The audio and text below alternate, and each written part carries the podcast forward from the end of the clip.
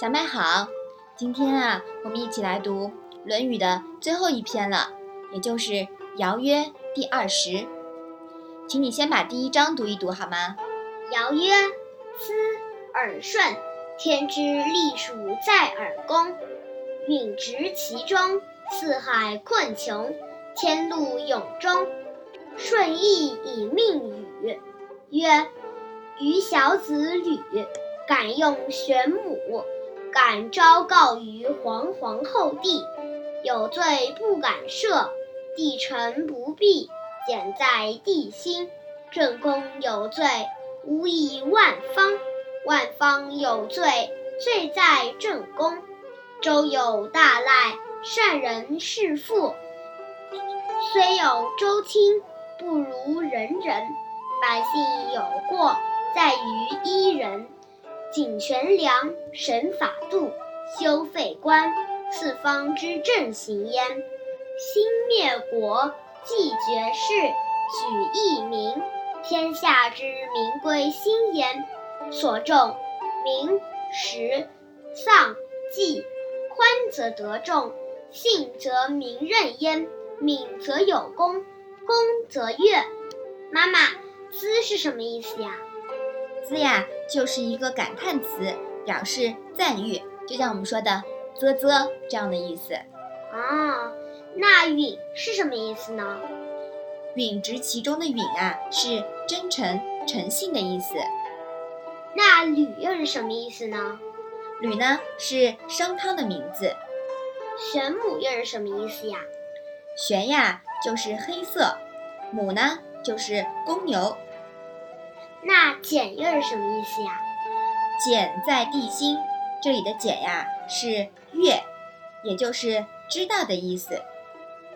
那朕又是什么意思呢？从秦始皇起啊，帝王总是自称为朕，就是我的意思。那赖又是什么意思呢？周有大赖的赖啊是赏赐的意思。那么后面几句呢？就是说周武王了，那周亲是不是周朝的亲戚啊？呃，不是，这里呀说的是至亲，就是最亲的人。那权量又是什么意思呢？权呢就是秤锤，指量轻重的标准；那量呢就是斗壶，指量容量的标准。如法度又是什么意思呀？如法度呀，是量长度的标准。那么这一章啊，是讲了什么呢？尧说：“你听我说，舜，上天的大命已经落在你的身上了，沉静治以中和之道吧。假如天下百姓陷于困苦和穷途末路。”上天赐给你的禄位也就会永远终止。舜也这样告诫过禹。商汤说：“我小子吕景用黑色的公牛来祭祀，向伟大的天地祷告。有罪的人，我不敢擅自赦免；天地的事臣，我也不敢埋没掩蔽。”都以天地的使命为任用原则。我本人若有罪过，不要牵连天下万民。天下万民若有过错，那一定是因我的过错，由我一人承担。周朝承蒙天运大大的恩赐，有这么多仁德善人。周武王说。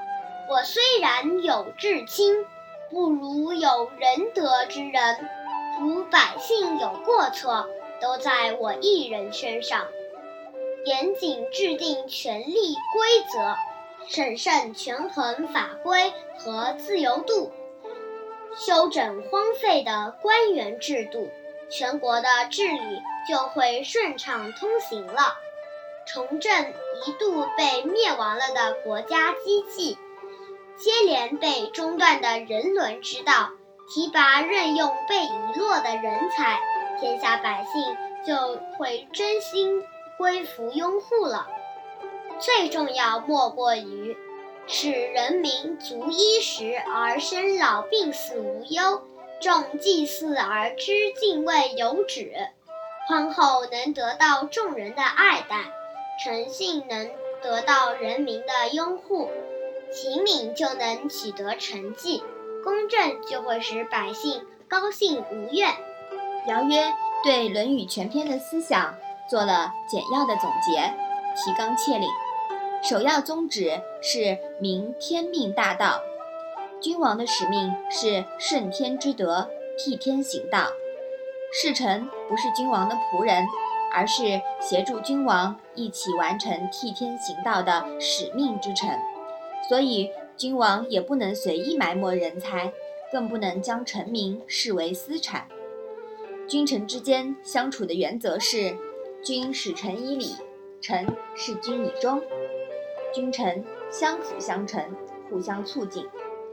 这一宗旨将《论语》各篇各处阐述的内容都联系起来了。从“为政以德，以北极星”为最高标杆，连接天道，到“南面为官，君子为官，以担当责任、使命为重，不以权力为私，以天道惠及人伦”。那么，另一条重要任务。就是兴民，也就是教化民众，使人民焕发新的生机，秉执其中，以中庸原则为指导，治世以中和，谨权量，审法度，修废官，兴灭国，重民实，是实现教化新民的基础要务，属于刑罚与物质的范畴。那祭爵士。举一名，所重丧祭，就属于道德教化的范畴了。刑罚与德教齐头并进，物质文明和精神文明啊两手抓，使人民足衣食而生老病死无忧，重祭祀而知敬畏有止，社会自然会恢复和谐顺畅。邦畿千里，为民所指，说的呢？就是这个意思。如果做不到这些，而导致民生凋敝、穷途末路，那一定是君王的过错了。总结到这里啊，我们发现这一段呢，其实是《大学》的核心思想。《大学》开头的时候说到呀，大学之道，在明明德，在亲民，在止于至善。由此，我们可以了解到。大学是《论语》的总纲，是骨架，《论语》是大学的具体阐述，是血肉；而《中庸》呢，由表及里，它是蕴含在骨架和血肉里的灵魂，是道心。到《尧曰篇》呢，我们已经把《论语》学完了，让我们期待《大学》《中庸》的学习吧。好，请你把这一章啊再来读一下吧。尧曰：“思耳顺，天之隶属在耳宫，允直其中，四海困穷，天路永终。顺义以命禹。曰：余小子吕，敢用玄母，敢昭告于皇皇后帝，有罪不敢赦，帝臣不必，简在帝心。正宫有罪。”无以万方，万方有罪，罪在正宫。周有大赖，善人是父。虽有周亲，不如人人。百姓有过，在于一人。谨权量，审法度，修废官，四方之正行焉。